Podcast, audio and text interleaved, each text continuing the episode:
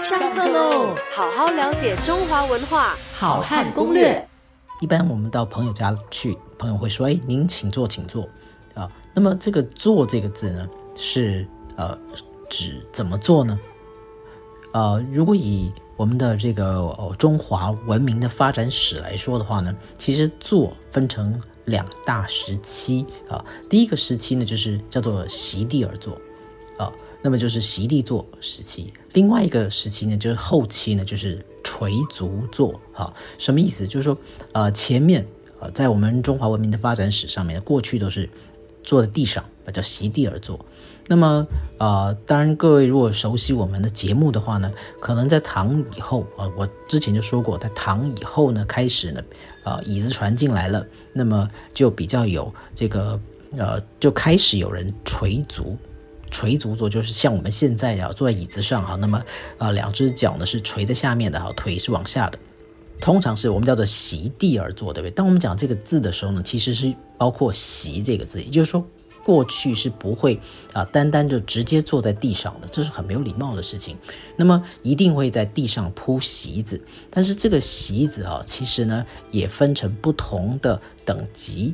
啊，怎么说呢？就是一般来讲，我们分成筵和席，所以我们讲筵席有没有？啊，呃，这是一这是一场啊，这个筵席，那个筵怎么写？上面是一个竹字部哈，下面下面是一个延长的延啊，不是宴席哈，我讲的是筵席，竹字头下面是一个延长的延。那么这个筵席，你你看到这个字是竹字部，竹的部首，所以就表示呢，它它的这个材料呢就是用竹子做的。好，那么这个席呢是用蒲草，所以所以过去讲席地而坐的席啊，上面是有草字头的。好，那么这个繁体字呢，就正体中文，它还是会保留这个草字头的。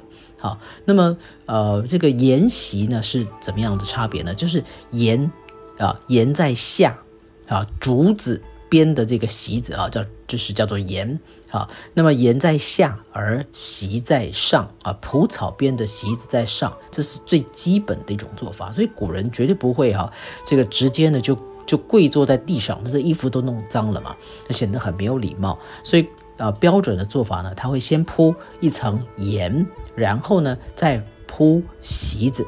好，那么一般来讲呢，这个呃一席大概是四个人。如果是有当中有，呃尊长，也就是长辈啦，或者是地位比较高的人的话呢，那么就会啊这个请他坐在四人的这个呃角落席端，就是最重要的位置。当然，如果是有奇数的，就是说是单数的话呢，那是以中中间的位置啊，以中者为尊。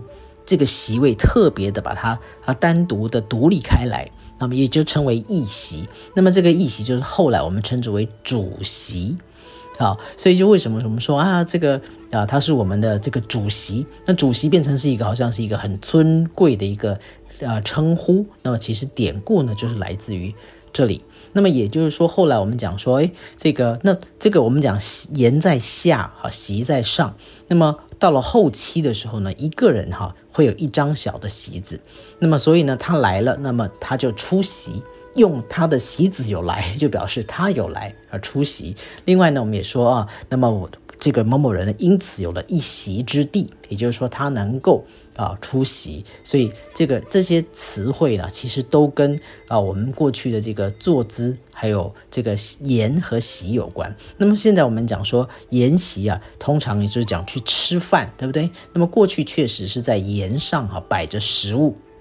让大家来啊享用的啊，以酒为中心，所以叫做酒席。